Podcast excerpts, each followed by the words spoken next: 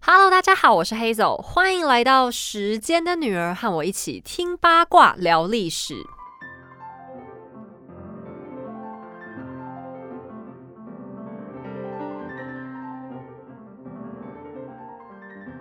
今天我非常的荣幸，就史上最荣幸的一集，我居然和一个全台湾最巨星等级的文化单位合作，联名推出今天的节目。哦，我现在心情就难以言喻。如果我小时候有人跟我说，长大之后你会跟故宫合作，我一定觉得那人是神经病。没想到，哎，人果然就是要好好努力啊！你永远都不知道明天会发生什么奇妙的事情。那最重要的是，待会儿我们会有一位神秘嘉宾一起加入来分享一些特别有趣的事情，所以一定要听到最后哦。好，但是我们还是要先来讲一些故事，讲点什么好呢？上一期我们聊到了欧洲的西班牙建立了全世界第一个真正定义上的日不落帝国，他们的主政者哈布斯堡家族夹带强悍的武力优势，开始当起基督教世界的纠察队。不管是对他们心目中的异教徒伊斯兰教，或者提出想要改革的基督教新教。西班牙的统治者都不遗余力的想扫荡他们，并且设立了宗教裁判所，数以万计的人命在宗教斗争当中不断损伤。纵观整个欧洲历史，在近代之前，至少有一半以上的大事件和宗教脱不开关系。从十字军东征到宗教改革，信仰成为欧洲国际关系当中很重要的一环。那很多人都说，相比之下，中国历史上的宗教似乎就安分很多，没有听说什么严重的宗教冲突。但真的是这样吗？我们先来看看中国历史上影响力最长远的宗教吧。说到中国历史的信仰，首先出现在你脑海中的是什么呢？是观世音菩萨所属的佛教，还是太上老君要炼丹的道教？如果你是这样想的，那么你既对也错。说起中国古代影响力最大的奇幻文学，那想必就是四大名著之一的《西游记》。你可能会想，孙悟空不是护送师傅唐三藏去西天取佛经吗？这不就是个以佛教为核心的故事？但你仔细想想，孙悟空自封是齐天大圣。大闹东海，得罪龙王爷，偷吃了王母娘娘的蟠桃，还打翻太上老君的炼丹炉，吃下金丹，成为金刚不坏之身。最后还是由如来佛祖出手，将他压在五指山下，才安静了下来。刚才这段简单快速的故事里，除了如来佛之外，其他所有的角色都不属于佛教，而是道教。严格来说，佛道两家是属于完全不同的体系。可是，当他们出现在同一个故事里的时候，大家却丝毫不觉得有哪里不对劲。其实，《西游记》里提到的宗教概念，就是汉族长期以来主流的信仰——儒释道。儒指的是儒家思想，释是释迦牟尼的释，也就是佛教，特别是指汉传佛教；道则是道教。也就是说，佛教和道教再加上一些中国传统儒家思想的精神，就结合成我们现在的民间信仰。你现在去庙里拜拜，同一座庙里可能会有道教的关帝爷、妈祖娘娘、土地公，也可能会有佛教的观音妈、药师佛和如来佛祖。而如果你是个读书人，那免不了的，你也会去拜一拜孔夫子。如果是这样的庙宇，那就是儒释道信仰没错了。除了出家人，还有特别钻研佛法或道术的信徒以外，华人地区大部分的民间信仰几乎都属于儒释道。这个宗教的属性也展现出中国历史上对信仰的态度，兼容并蓄。那不过儒释道算是慢慢发展出来的结果啦。在中国历史上，佛教和道教还是偏向此消彼长的关系。虽然不一定冲突，两者之间也没有非常严格的界限，但彼此之间还是有一些独立性，也各自出现过不同的宗教争端。相传佛教最早在秦始皇的时代。印度就来了十八位高僧，想要弘扬佛法。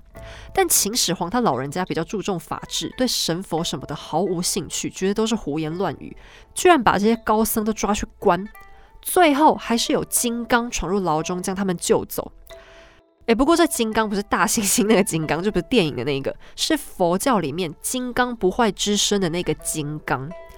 那这个秦始皇把高僧关起来，我是相信了。至于他们到底怎么逃出来的，就不好说。金刚劫狱这个说法，应该只是想显示一下佛教的法力无边吧。总之，引进佛教这件事在秦朝失败了，一直又到了东汉时期才再次卷土重来。传说东汉有一位汉明帝，有天晚上睡觉的时候做梦，梦到一个金色的人飞到他的大殿前，然后那金人身高一丈六，换算一下大概是现在三百六七十公分左右，哇，又高又精。这汉明帝就觉得那是个神人呐，非常欢喜。那如果是我起床之后就赶快去买个乐透，但汉明帝没有，毕竟人家是皇帝嘛，做事比较有水准，而且他也比较不缺钱，所以他很郑重的把大臣叫过来问：“哎，你们有没有认识哪个全身会发光的神明啊？”他大臣想说：“哎，你这不整人吗？你做个梦，我又没看见，谁知道啊？”但其中还真的有一位就站出来讲，他在路边听过一个八卦，说西方有一个神明叫做佛。他也是全身金色的，跟皇上您梦到的很像哦。那汉朝果然比较有钱呐，大臣随便讲也不知道是不是在胡乱，汉明帝就真的相信了，然后还派出了十八个代表出使西域，想去看看这个叫做佛的神明。结果这次街头八卦居然是真的，汉朝使臣在大肉之国，也就是现在的阿富汗那边，认识了两个印度来的高僧。他们好兴奋啊，就又鞠躬又磕头，拜托他们两位跟着回国交差。虽然没找到大金人本人，但找到大金人的信徒也不错吧。于是两位高僧就带上大量的佛教经典出发。那因为他们带的东西实在太多，搬不动，所以汉朝的使臣特别买了两匹白马，恭恭敬敬的把第一批进口经书还有佛像带回了洛阳。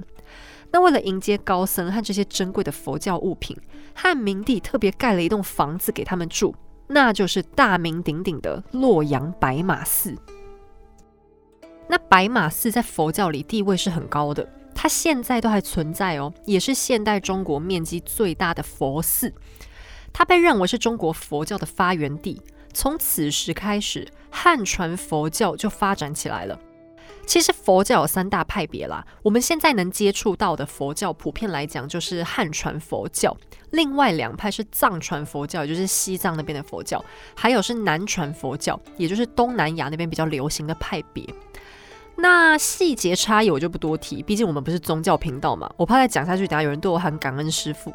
总之呢，佛教就从汉朝时期在中国站稳了脚跟，并且逐渐汉化。那佛教的思想性质，大家应该多少都知道，就是追求心灵的平静，摆脱欲望，强调性灵的升华。对老百姓而言，佛教推崇的西方极乐世界更是有至高无上的吸引力。只要多做好事，就可以离苦得乐。大家当然会想多行善呢。你说这么 peaceful 的信仰，对统治者来讲应该是个帮助吧？不是应该要大力宣扬吗？的确。在中国的许多朝代，佛教都是地位很高的。可是所谓物极必反，在民间信仰达到鼎盛之时，佛教同样出现了腐败问题，最后导致了史上惨烈的三武灭佛。首先是在北魏时期，就是魏晋南北朝的其中一节。北魏是来自鲜卑的外族政权，就他们不是汉人了。这时候佛教已经很兴盛。鲜卑人也很快就接受了这个信仰。当时的统治者北魏太武帝原本也信佛，但是作为一个有理想、有抱负的中年男子，太武帝决心东征西讨，搜集各地的领土。可是他越打仗越不耐烦，因为打仗要钱要人，可是他感觉怎么兵越来越少，然后还筹不到钱呢？如果是正常人，这时候心里应该会想说：“可恶，是不是我最近花钱花太凶了？”但太武帝不是一般人啊，他逆向思考，才不是嘞，一定是赚钱赚太慢了。本宝宝想扩张国家版图，怎么会有错？一定是别的地方出问题啊！他就开始观察，发现了一个晴天霹雳般的真相。原来，为了逃避兵役和徭役，徭役就是以前老百姓除了纳税缴钱之外，每年还要固定一段时间免费帮国家打工，比方说像修建城墙之类的苦工。那老百姓一不想当兵，二不想做白工嘛，就钻了法律漏洞。诶，只要我出家当和尚，这些就通通都不用做啦，因为当时的法律对佛教就是这么的宽容。那因为这些人不是真的想出家，他们只想占小便宜，你就可想而知，在寺庙里会出现很多不正经的事情。首先，因为出家之后就不用缴税，所以他们一定都把家产带到庙里，还会喝酒吃肉，还有他们会偷偷跟别人产生一些连结。那你说这样，他们跟一般老百姓有什么不一样？他只是剃个光头，穿个袈裟而已嘛。但是，一般人要负的社会义务，他们通通都不用。因为这个法律漏洞实在太大太划算了，所以有很多成年男子都这样干。那太武帝当然生气气啊，觉得搞什么东西我亏大了，怎么办？但他们是佛教徒诶，我不能得罪佛祖啊。这时候他有一个大臣就赶快说：“佛祖又怎样？那都是西域的野人才会信的。你看佛教害你赚不到钱，然后还跟大家说不要杀生。诶，我们在打仗呢，根本就想害你打输的吧。”佛教就是社会的害虫啊！尊贵的皇上，我介绍你另一款，你改信这个以后还会变神仙哦，机会难得，要买要快啊！答案昭然若揭，原来这个大臣是道教徒，他正在进行一个超大规模的传教啊！可是太武帝就心动了，他开始禁佛，强迫五十岁以下的和尚一定要还俗，给我来当兵打仗，不听话就杀死你！然后他还烧掉经书，打烂佛像。那结果禁止的力道太大，最后老百姓警别送啊就暴动了。太武帝出兵镇压，看到暴动里居然有穿着袈裟的僧侣在打人，他就更不爽啊！诶，叫你们打仗跟我说不能杀生，结果现在跑出来打我，根本双标吧！然后他一路打到长安，去搜寺庙的时候，就发现里面居然私藏兵器，还有酒，以及一大堆的金银财宝。而且还被他当场抓到，有僧侣在跟年轻妹妹产生人与人的连结。太武帝这下逮到机会，表演了一场痛心疾首、谴责佛教的情节，然后用更暴力的手段继续打压佛教。那当然，宗教这样的东西其实就是野火烧不尽，春风吹又生。一方面，因为北魏有很多鲜卑贵族来到中原很久。这时候，他们都已经是虔诚的佛教徒了，所以私下有很多权贵其实都在包庇僧侣。但是，这个灭佛事件其实展现出一个有关宗教和政治之间的关键，就是你一定要自律。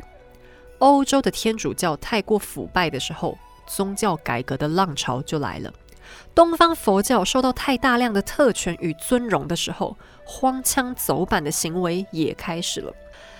那统治者支持宗教的唯一理由，往往就是这个宗教对我的政权有利。比方老百姓都想要死了之后可以去极乐世界嘛，那他们一定就会多做好事啊，这样人民充满希望，充满爱，社会和谐，世界和平，统治者当然觉得好棒棒啊。但是当宗教信仰踩到君主的痛点，也就是侵犯到他们的收入，或者他们的影响力比帝王更大的时候，那么不分古今中外。世俗统治者都一定会狠狠的给精神世界的统治者颜色看的。那在太武帝之后，后面还有两个名字里也有武的皇帝，同样因为类似的原因搞过灭佛，因为缺钱嘛，啊，你们佛教寺庙吸太多钱，我不抄你抄谁？然后转过头来，他们都改去推崇道教，这有没有跟某个欧洲国王的行为很像啊？有一个欧洲的胖子，也把人家修道院通通抄家钱抢光，然后新设立了一个教派，那就是英国的亨利八世。我相信亨利和中国的三五绝对没约好了，因为他比三五晚了差不多有个八千一百年的。可是他们却不约而同做出一样的选择，可见政治游戏正确的玩法，冥冥之中就是会走上同一条道路的。那除了三武之外，倒是还有一个皇帝，我觉得很有意思。他是五代十国时期的后周世宗。我想大家应该不太搞得清楚五代十国具体有哪些啦，反正他就是这时代的某个皇帝就对了。这位周世宗也灭佛，他也跟前面三武一起得到一个男子团体出道的团名，叫做三武一宗。那他也是为了钱剿灭佛教，可是他更聪明，他把全国的佛像都抄走，然后拿去融化，最后铸成新的铜钱，流通在市面上。因为以前佛像都铜打造的嘛，然后他抄完就算了，还狠狠的打脸佛教。他是这样讲的：“哎，你各位不是说只要一心向佛就好吗？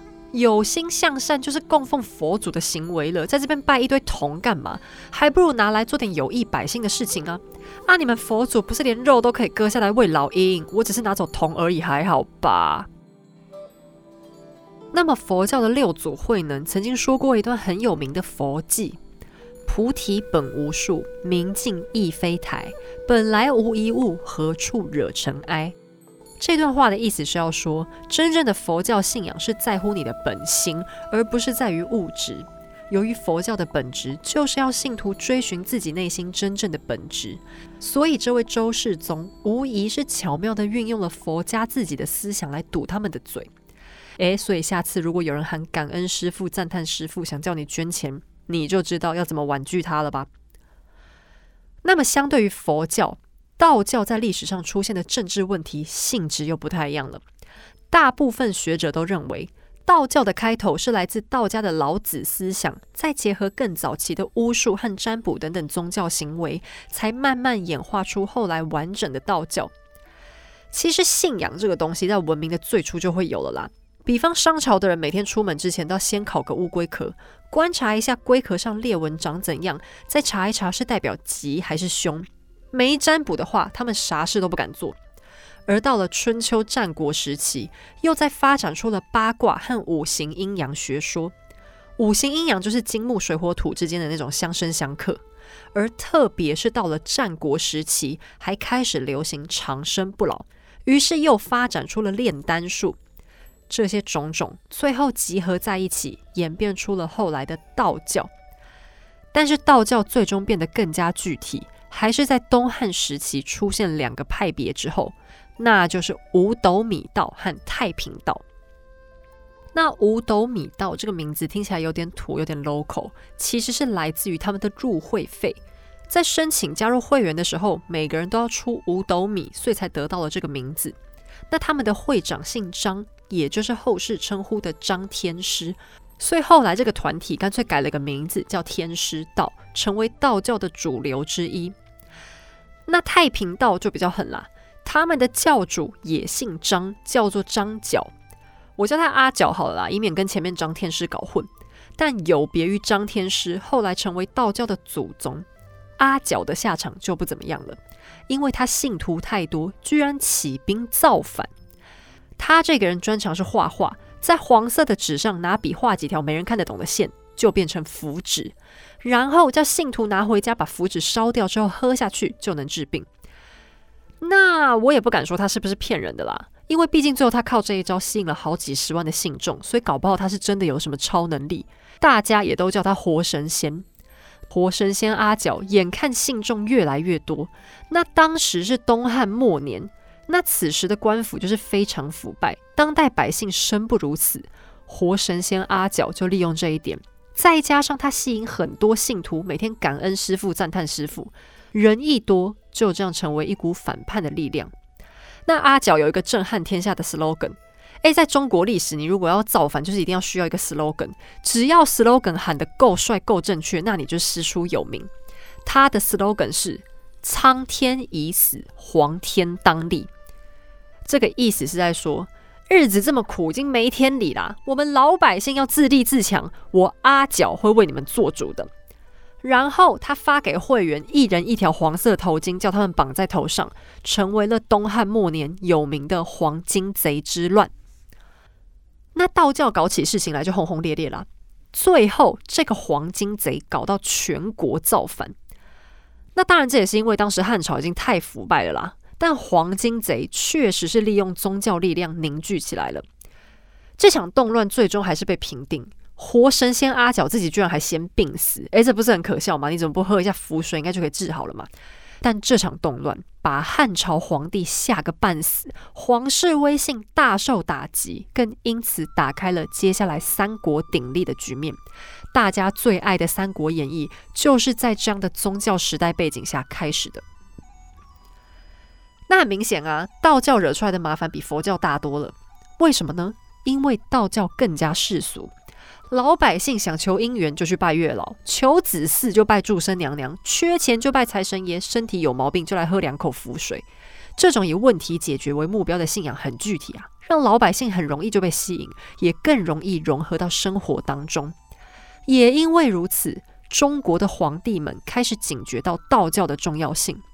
但聪明的是，他们并没有采取暴力镇压，而是干脆加入了这个信仰。像是历代帝王都要去泰山祭拜，这并不是因为皇帝们都很笨，真的相信拜一座山就会风调雨顺，而是在展现出他们对人民信仰的重视。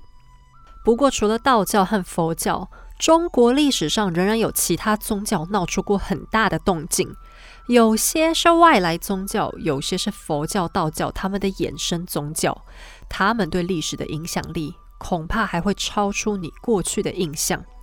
例如唐朝的安史之乱当中，杨贵妃她干儿子安禄山后来起兵造反，他就是来自波斯仙教，也就是拜火教。安禄山的爸爸是中东地区的胡人，妈妈则是突厥人，而且还是部族里的巫婆。传说安禄山出生的那天晚上，天空突然大放光明，百兽齐声嘶吼。安妈妈，也就是安巫婆，就觉得这孩子是神的旨意啊。而这些出生时的意象和波斯仙教当中光明之神的形象隐隐吻合，所以安禄山也成为后来仙教的领导人，自称是光明之神的化身。后来的安史之乱，除了因为唐朝内部太过腐败，地方势力太强大。另一方面，也是因为唐朝多次向西征讨，越来越威胁到仙教的大本营波斯所导致的。在起兵的过程，安禄山还自称是斗战神，斗战就是战斗两个字反过来啦。这更成为安史之乱当中他的号召核心。即便在安史之乱被平定以后，安禄山在华北地区仍然受到信徒的膜拜，为了安抚民心。朝廷还不得不为他设立祠堂，让人祭拜呢。然而，宗教带来的动乱在后续的朝代还是多番上演。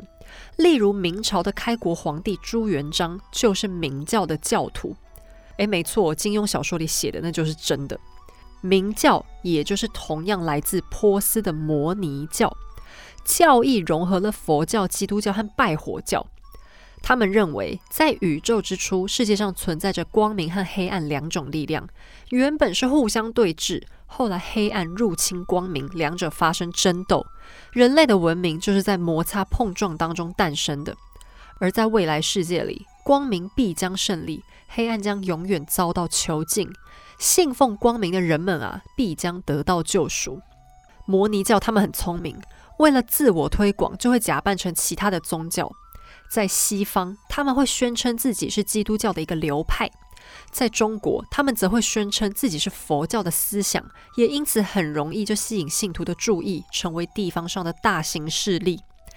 在宋朝的时候，摩尼教还差点造反成功到建立国家的程度；而到了元朝末年，在民间造反起义的声浪当中，明教也就是摩尼教，同样成为一股重要的势力。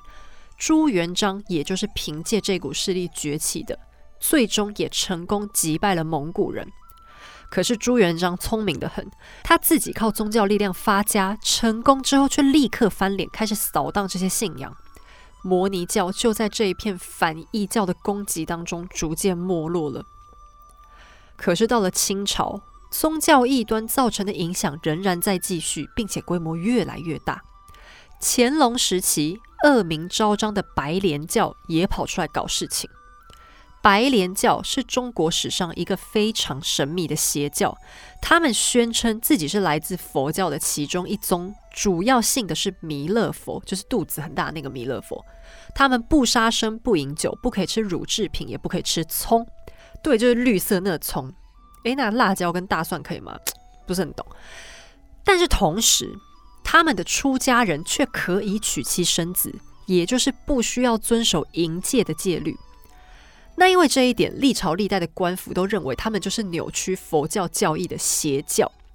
而在乾隆年间，虽然乾隆号称自己是十全老人，好像很了不起的样子，实际上清朝却已经开始民不聊生，在华中地区出现了超过百万的饥民，就是肚子很饥饿的饥民。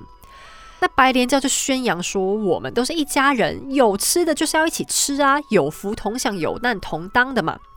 所以这一百多万饥民就从饿死鬼边缘快速的被他们吸收了。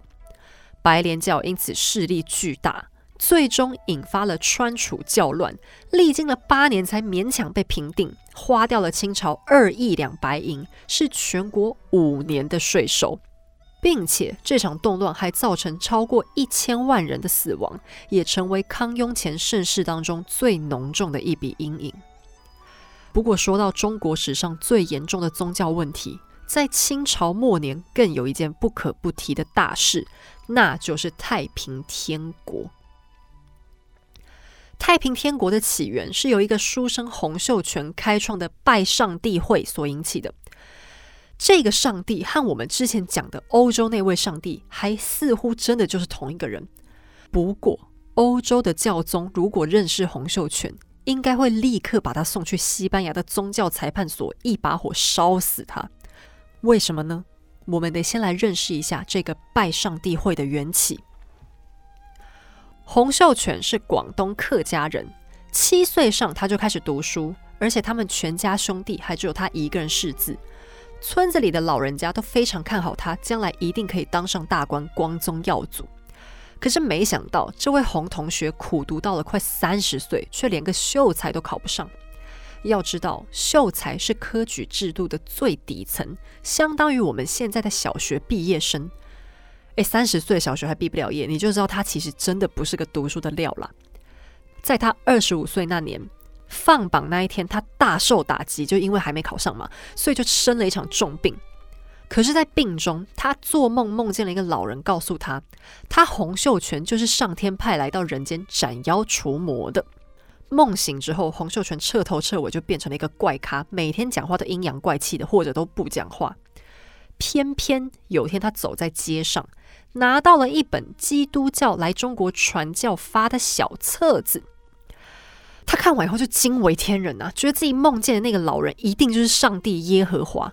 从此，他就称呼耶和华为天父，耶稣基督是他哥，也就是天兄。诶，还不错，有点自知之明，至少他没有说自己是耶稣嘛。听到这里，我想西班牙的菲利普二世应该已经在生火，准备烧他了。可是洪同学的想象力还没结束，他还打了一把宝剑。准备专门用来斩妖除魔，而这位老兄，他连圣经的封面都不曾翻开过，却到处跟别人宣讲他心目中基督教的教义，然后又因为考试考了十几年都考不上，就气得把原本供奉孔子的牌位给扔了，改帮耶和华弄了个上帝的牌位来拜。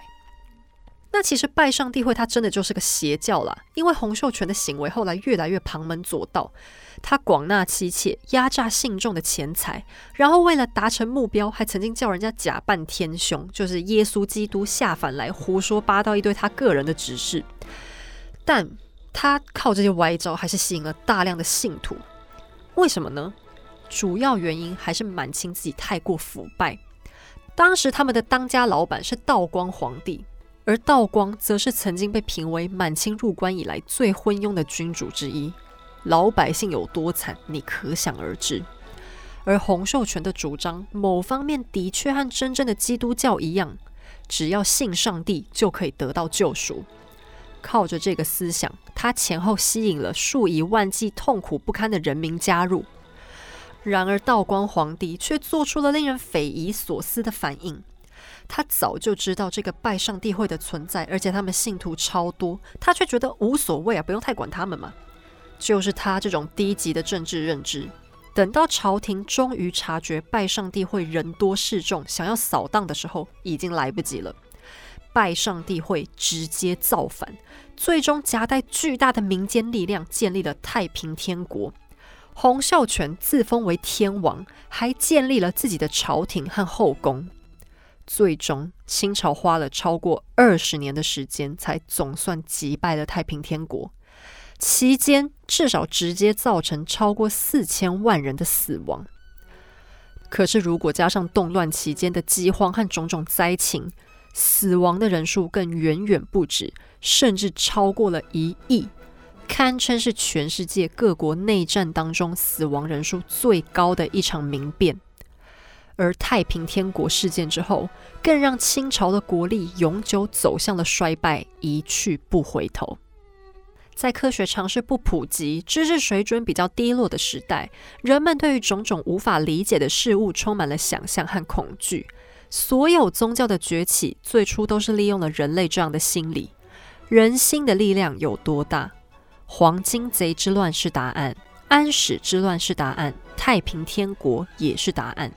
而历朝历代的君王当中，昏庸的放任宗教操弄人心，聪明的则是学会了利用宗教控制人心。例如清朝的皇帝在入关以后，就开始将自己的信仰越来越本土化，不论是汉传佛教或是道教，都成为了贵族信仰的新时尚。信仰无论中西，都是政治游戏当中不可磨灭的重要元素。而帝王们也经常利用艺术品展现他们对民间信仰的尊重和包容，更成为艺术史上最具政治力量的记录。而今天，时间的女儿带给大家和中国宗教有关的小故事，希望大家除了认识西方宗教的威力，也可以稍微见识到中国宗教的力量。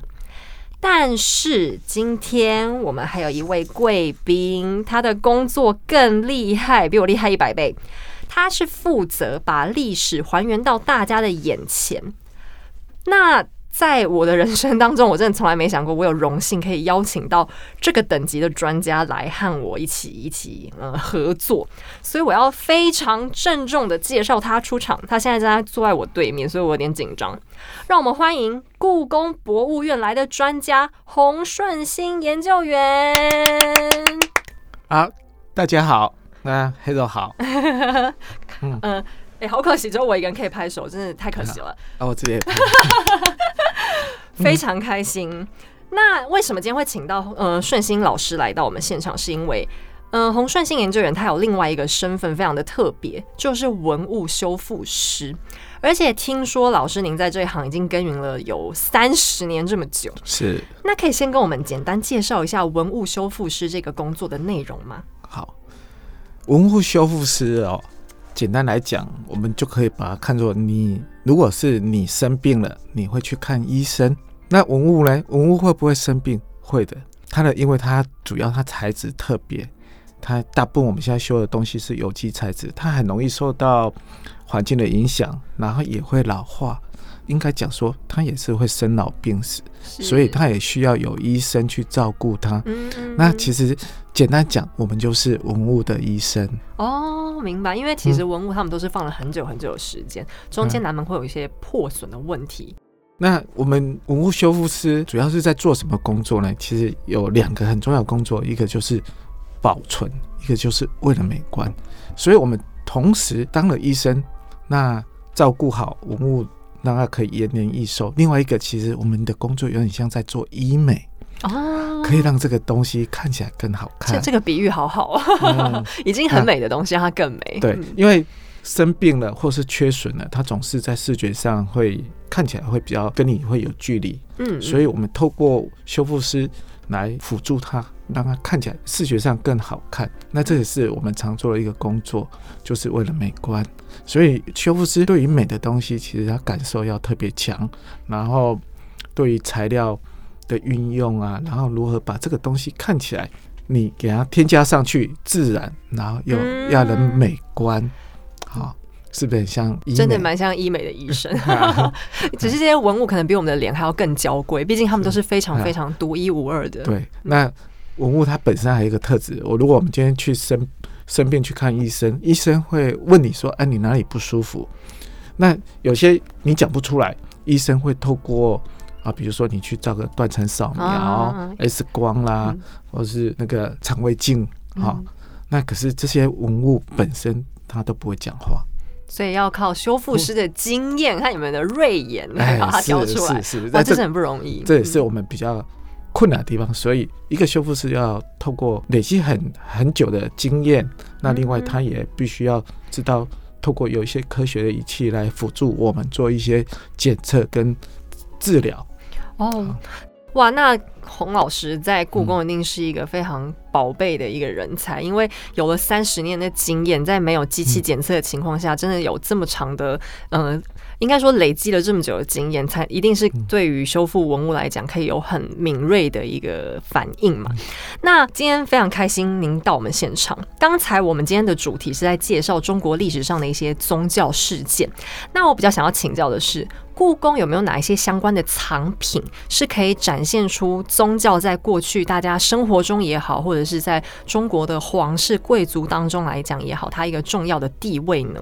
嗯，这个我倒是可以马上想到，就是说跟我书画比较有直接关系的，比如说宋代刘松年的画罗汉。那宋代刘松年画罗汉这件文物。在我们故宫基本上是非常重要，已经好几件被列为国宝，而且它当时候就已经相当出色。那这些宋代离离现在将近有一千年，一个这样的文物留一千年留下来，而且是让我们到现在看得到。那所以有机会，如果说我们在展这个画罗汉的时候，各位也可以去看啊，他这个刘松远所用的颜料啊，他的绘画技巧啊，那都值得大家去。细细的去品味，嗯嗯嗯。那另外，我常接触到就是，比如说清代或是明代有一些经书，那最有名的，比如说有时候会看到《法华经》啦，《法华经》。对，然后呃，康熙时期的《龙藏经》。龙藏经哦，哎，《龙藏经》现在比如在故宫南院随时都有一个展厅在展《龙藏经》。嗯嗯。那它有什么特别？当然，《法华经》是在中国经书里面一个很大的一部经书。嗯。好。那通常不是卷就是用册，卷就是手卷啊，它那个一卷轴，哎，一卷恐怕都不够，可能都会分好几卷的，大部分都用七卷来来表达，或者是七册。嗯，像《华华龙藏经》跟《华华经》有他们在书写的时候，它可能是为了流传，还有供佛用的，所以他会用虔诚的态度，然后可能那个沐浴啦。哦，焚香沐浴去书写，代表尊敬，哎，尊敬。啊，所以用的材料都特别好哦，特别不是一般的笔墨纸砚，不像常常看到，比如说用了瓷青纸。瓷青纸，它是一种很深的纸张。嗯，它那种是用我们那种染布那种电染，慢慢把它染出来，深色的，对，非常深。那你知道吗？那个要染到那个那么深的一个颜色，必须要很多的工艺技法，一直反复一直做，做到那个颜色会蓝到有点发黑，黑黑的，然后有有点亮光。嗯，然后在上面书写，嗯，用用什么书写？用泥金，金黄金的那个泥金。对，那。一种是做纸的时候，它已经这么多的工艺技术了，很困难的，要花很多时间、人力、物力，那就表示这个纸非常贵。加上我用金下去书写，嗯，哦，那就是它就非常殊胜。嗯，那《龙藏经》也是用这种，但《龙藏经》是在清代的时候一个很大的一部经典。嗯，当时候康熙的的母亲用了非常非常多的那个财力。来赞助这个《龙藏经》书写，它除了底层像我刚刚讲是用瓷青纸去做以外，展展现出皇家的财力，财力好，然后它另外上面全部是用泥金，当时候泥金是用几万两下去，哇！这整个布 这一步做完是花了几万两黄，几万两黄金的量来写这个对，然后包括就是你必须要请喇嘛。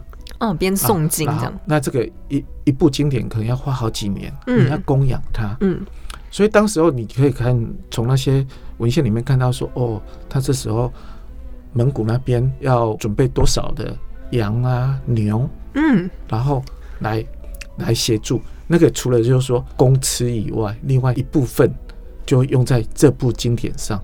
啊，因为这部经典像《龙江经》有一个很特殊的材质。那个蓝色的纸张上面还有一块黑黑的，黑到会发亮，发亮，嗯，那个非常亮，那个就是羊脑签，羊脑签，对，就是羊的脑子吗？对，用用羊脑，然后那个羊，我曾经自己就是做过类似这样的一个实验，我就从那个去那个羊肉店买，然后混合的沫，然后再加加一点其他的材质，然后去去混合。和在一起。那个羊脑其实它就是一种动物性蛋白质，嗯嗯，它那个羊脑哈，它就是清水又清油。哦，它可以跟油混合在一起，也可以跟水在一起，所以你那个你已经写上去，它就可以琢磨。啊，那它像我刚才讲，哎，瓷青纸，然后上面有黑色的羊脑尖，然后再用泥金下去写，所以它层次非常的丰富，而且那个泥金的成色非常的漂亮，书写性也非常高。那它里面添加这个养脑的用途是要让它变得更漂亮，还是有什么其他的功能吗？一方面有里面可能还有加了一些防虫的。哦，那重点是那个黑不是我们墨能展现出来那个黑，浓度不一样，浓度不一样，而光泽不一样，嘿，那就是一直就是要为了要让这个东西是有别于一般的材料，嗯嗯，就是为了特殊性，那这种都要花很多的钱，这个都是皇家。才出的才出的钱。哦，那看得出来，他其实清朝政府他们也是非常重视在信仰这一块的投入。我非常信仰，他们对喇嘛教这个就是藏传藏传佛教，其实是他们花最多钱，而且一直都在供养的。嗯。嗯，那这个跟政治也有关系了。嗯嗯嗯，因为他为了要安抚这个，比如说西藏跟蒙古这些的，因为他们是政教合一嘛。嗯嗯嗯。那所以自己本身信仰，然后也供养他们，然后同时安抚，就是一种宣扬宗教，同时算是一种政治投资。对对对对，啊，其实，在那个年代起了很好的作用。明白明白。那也产生了很多的相关的文物，包括很多的法器，嗯，然后还有一些书画。嗯嗯嗯嗯嗯嗯。等，也许等一下我们会谈到有一件很特殊的绘画，也是来自于藏传佛教的相关。哇，那您刚才讲到的这些藏品，听起来其实清朝他们比较 focus 在的地方，应该是在藏传佛教这边还是比较多，特别是清朝初期的时候。嗯哦，那您在修复师的生涯当中，有没有修复过哪一些和宗教有关的藏品是您印象最深刻的？可不可以跟我们稍微介绍一下它的来龙去脉呢？好，我在故宫修不少文物，就是说在故宫工作将近二十年，其实修过几十件的文物。那大部分都是以书法跟绘画为主，嗯，那单独说跟宗教艺术有关系的，其实相当少。不过我大概四五年前开始修了一件，我认为在我人生修复的过程里面非常重要一件代表作，哎，就是无量寿佛。嗯，那无量寿佛这个，因为我们每次在修的过程里面，就好像我们在你要去看病，你一定要认识你这个文物本身，嗯，哎，然后要去。了解它的文物的脉络，嗯，那一了解下去，发现哇，这是一个太有趣的故事，嗯嗯，因为这件无量寿佛，我们院里面总共有七件，哦，所以它不是单一藏品，它不是单一次，那这七件其实长得一模一样，一模一样，是印刷品的感觉，对，有点意思。那除了这七件以外，在台湾还有另外两件，在那个历史博物馆，国立历史博物馆，嗯嗯，那你说为什么？故宫的东西会分两个地方，那这个这个有就有意思。这故宫的七件加历史博物馆的两件，总共九件。嗯，它是二次大战的时候日本归还给我国，哦，归还给中华民国。所以，我们曾经失去过这这九样东西。对，嗯，而且那时候送回来第一批日本归还给中华民国是送到南京。比如我们现在看到，我们院内有两颗。象牙球，其中一颗象牙球，象牙球吗？哎，对，就是当时候归还给中华民国的。嗯嗯。那另外，我们院内在我们那个一楼，嗯，哦，有一件，哎，品名叫碧玉屏风，嗯，它同时就是在第一次日本归还给中华民国的产品之一。嗯。可是第二第二批归还的时候，那个国民政府已经撤退到台湾。嗯。所以在一九五零年的时候。从日本运了一百零五箱，哎，然后送到，还不是送到基隆，而是送到高雄。嗯，那故宫分了五十三箱，历史博物馆分了五十二箱，哎，那那其中就把这个一组九件的分离了。哦，没有放在一起，没有放在一起，不查了，没有，太可爱了。哎，那七件就归故宫。嗯嗯典藏，另外两件就历史博物馆。但是他们长得都是一样的，一模一样。那为什么是九件？因为每件无那个无量寿佛一一张画里面总共有十二个无量寿佛。所以它不是一个画里面有一个佛，而是里面有十二个无量寿佛。它主尊最大，非常大，比一个人还大。哦，这件非这件作品非常非常的大。然后旁边有一呃呃十一个小佛，也是无量寿佛，长得也是一模一样哦。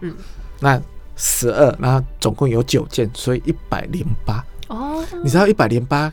刚刚那个我们有介绍到那个《龙藏经》，《龙藏经》也是一百零八函，所以一百零八这个数字在佛教里面其实是一个大数。嗯，所以我们那个佛珠啊，也是一百零八。所以你们下次去我们故宫看一看，数数看那个佛珠，一定都是一定是一百零八颗。这是他们佛教有力量的一个数字，就对了。哦，原来是这样。那我想请教一下科长，无量寿佛这一个神尊本身是在藏传佛教来讲有什么特殊的地位吗？它它其实是跟祝寿有关系。嗯，那它无量寿佛是我们现在讲的，那其实它是阿弥陀佛。哦哦哦哦哦哦，哎，所以他这那个我们平常在比较阿弥陀佛，所以我们大部分都知道就是阿弥陀佛。无量寿佛比较少人在用。无量寿佛是它的学名吗？就是它的正式官方名称叫做无量寿佛，可能这两个都有人在用哦，是别名。嘿嘿，那我当时候故宫这七件，那因为保存状况其实都不算太好。嗯，当时候在日本，因为从实物上我们来做检查，那一看就是在日本有重新被装裱过，所以它整个体质哈跟。装裱形式跟我们传统的书画其实是不太一样，用的材料不一样。嗯嗯嗯。那我就先从第一件开始修，我其实后面还有六件还没修。现在才修了一件。对，那你看看我我我在十十年退休恐怕修不完。老师加油！为了把它修好，把它修好以前，你你先不要离开故宫，好的故宫需要你。对，那我在修这件事情的时候，我心里是怎么想？我其实我的。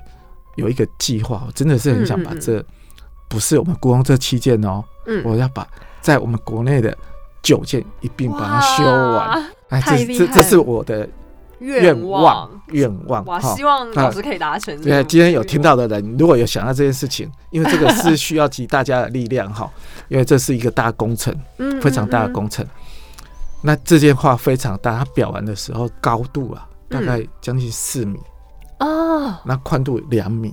哇，哎，所以它体积相当大，所以我用了大概四年的时间。啊。其实其中两年是在准备材料。哇，因为这些材料都是日本的，所以那有些已经不能再用了，所以我中间两年就是要定制这些织金锦，也就是说那个布上面是有织金的，把黄金织进去。对对对对对对，所以花了很多时间，而且这是一个很贵的材料。哦，所以收集本身很困难，工法也不容易。那要跟跟日本那边的工坊讨论说，这个颜色是不是我要的啦？然后这个材料，然后花纹是不是我要的？我还得要把这个花纹对回原来的，看边缘能不能对在一起。对，所以才花了那么多时间。所以你想想，我还有包括历史博物馆那两件，他们也要修。所以，哎。还有很多事情要做。嗯，那讲到这边，我想顺便请问老师一下，我们故宫现在总共有多少位修复师在保护我们的这些国宝藏品呢？我们故宫目前的藏品总共有七十万件，藏品有七十万件，哇，我们这么富有。哎，对，那但不能说七十万件都要。都要修，其实一一小部分要修。我们故宫的，因为整个那个环境的控制是相当得意，嗯，也就是说，它是在一个很好舒适的环境里面，它可以把文物控制的比较不会老化，嗯嗯。但过去这样流传下来，文物本身自己会老化，然后可能保存啊、持拿，或是甚至以前的修复，如果有不妥的，那你要重新做重修一遍，重修那。整个我们故宫现在的修复师总共有十六位，那十六位才十六位，没错，十十六位已经在国内算其他博物馆很已经很羡慕了，很羡慕的。那这十六位里面，我们又分了四个修复师，一个是书画啊。啊，就是绘画跟书法。嗯，那另外一个是古籍跟文献，书籍跟文献，有另外一个修复师，另外一个器物啊，还有织品。啊，那器物就是说他们的想法只只只要不是平面的，都是归他们。他们哇，太辛苦了。哎哎，有时候我们是用这种方式，所以他们有时候金银铜铁，嗯，木头，他们都要管，哎，都要管。哇，这真的太辛苦了。嗯，那还有就是，这也是在国内唯一一个修复室，就是织品。嗯，哎，那这个织品是因为我们故宫南院收藏了一千多件的。织品文物，嗯，那才会有这样的织品修复师产生。嗯，那您一开始怎么会想要投身修复师这一行呢？哦，这个就有趣了。其实我很，我从小就喜欢自己动手做东西，手比较巧，天生就比较巧。对，那另外就是对美术我也很有兴趣。嗯嗯嗯，以至于我在高中的时候就。应该更早，我国中的时候已经下定决心，我要考美术系。哇，那真的在我就高中毕业以后，就顺利进了艺术大学。嗯嗯嗯嗯。那进了艺术大学以后，修了很多的课，后来发现，哎，这个要做创作，除了努力以外，还有几几分的天赋。啊，我慢慢意识到，我对动手这个工作，我。特别喜欢，我喜欢实作，然后带有温暖的。嗯，那后来就接触到这样的课程，嗯，装裱课，嗯，那一路就学学到现在，哦，做到现在。其实我刚才想学到现在，的确是一直都在学。这个工作是一直无无止境的，因为文物的种类太多，文物的各种变化太多。哦，哎。那因为我这样听起来，觉得故宫好像对修复师这一行的需求是很大的。那如果说现在呃有一些人对这个行业也有兴趣的话，有没有什么呃诀窍或者这个行业特殊的门槛，是大家可以朝这个方向去努力，或许将来可以加入洪老师的行列呢？哦，你这个让我想到我，我大概刚在在做这件工作，然后还做了不错的时候，大概十几年前，那。我旁边包括我哥哥，还有同同学、同事，他们就常跟我讲说：“啊，顺心，问到音啊，塔波车哈，怎么这样说？该来还没有表化。忽然间，我在想说，我们这个行业是不是因为不喜欢念书了才来学？我跟你讲，这件修复没有那么简单，一定没有那么简单，没有那么简单，要很有文化。我我讲讲我的学习的历程啊。嗯嗯嗯，虽然我高中就已经确。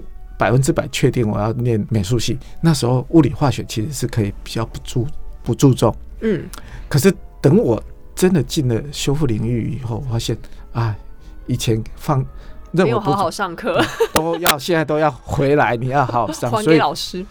我研究所我们要重新上化学，然后还要学很多跟物理科学有关系的东西，把它组合在一起。嗯，所以这是一个很科学的行业，而不是一个很随心所欲的行业。它是一个一个统合的学门。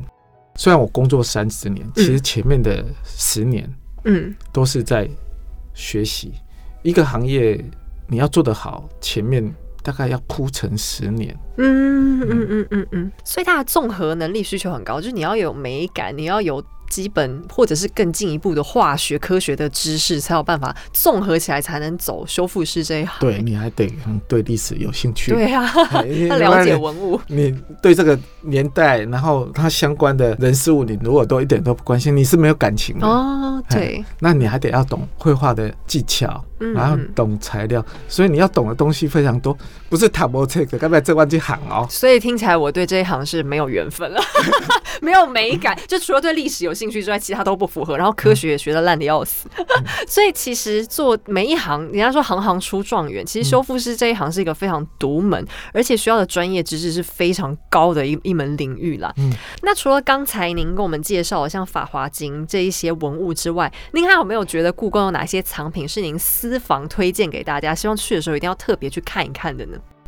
我印象还有一件东西很很深刻，就是郎世岭的景春图。景春图，郎世岭这件景春图，如果是在清代的时候，其实应该也是一件相当重要的一件作品。景春图，嗯嗯，前不管从康熙到雍正到乾隆，对郎世岭的作品其实都相当的推崇。嗯嗯嗯，那件文物从我首先手中修复，在修复的过程里面，我就发现，哎，我并不是第一手修复的哦。嗯嗯嗯，在清代的时候，其实已经有修复过了。嗯，那在修复的过程里面，发现哦，为什么在清代修复会用这些一种特殊的方法？我经过这样解析以后，发现因为太不好修，太困难，难度太高了，所以有点像说，我们今天哎，一二个人生病了，然后医生帮你开刀以后，发现啊，你这个病入膏肓了，然后再把它缝回去，这样 就不好了，那就不好要缝回去，所以我就遇到这种状况哦。哎，那这次重修以后。就是在修的过程里面，我们用了更更好的方法，嗯，那真的就把过去一些问题解决哦，那把它救活了。那同时也看到一件从来没有看过，就是郎世林他怎么去画这张画。他除了前面画以外，他其实背后也画。嗯，哎，那这个过去在绘画的历史里面有被提到，那我们就很少看到说哦，清代尤其像南次林这种。那个传教士来也会用这种方法来画。郎世宁是乾隆很喜欢的一个画师嘛，就是在《如懿传》里面帮他们大家每个人都画一幅画的那一个外国大师。对，哎，而且他写实写实的能力非常高，那同时也用了学会了中国的一些传统技法，所以他融合了中西的方法。嗯嗯嗯，明白。哦，说到这个，我现在一定要推荐你们去看。去哪里看呢？去故宫南院。南院哦，看什么呢？看一件书法。嗯，谁写的？明代董其昌哇写的那个《周周子通书》。嗯，好，那周子是谁？就是周敦颐。是爱莲说我们以前读书那个“濯清涟而不妖”的那一个周敦颐吗？是是，那他这件是一件挂轴，而且是很大。我好像一直在做很大的事情。对，其实应该是说。我刚修完两三年，嗯，那刚开始他进来我们裱画室的时候，其实他状况不太好，就满身都是折痕都已经受了重伤，重伤真的重伤。那我用了也大概七八个月的时间，然后重重新做修复，然后把它复原回来。你们可以，因为现在刚好就在故宫南院展，嗯，然后在国宝厅里面展，国宝厅对。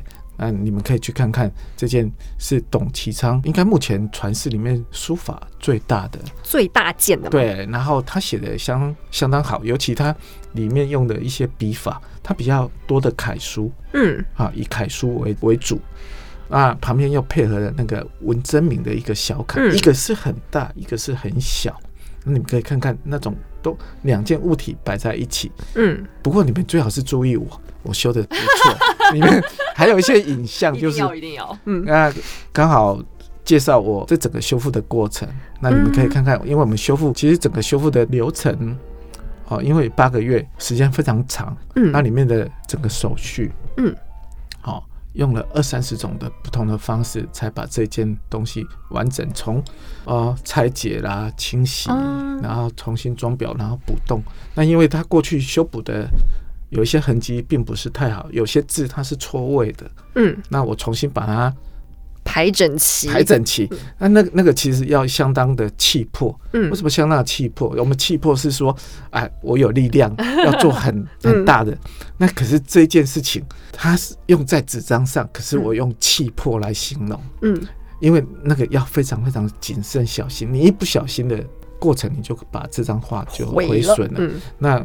我用一个特殊的方法，特别的方法，那影片中应该有特别介绍。哦，把这个原本错位的，把它摆正，就是把位置摆好就对了。对对对对，敲过的。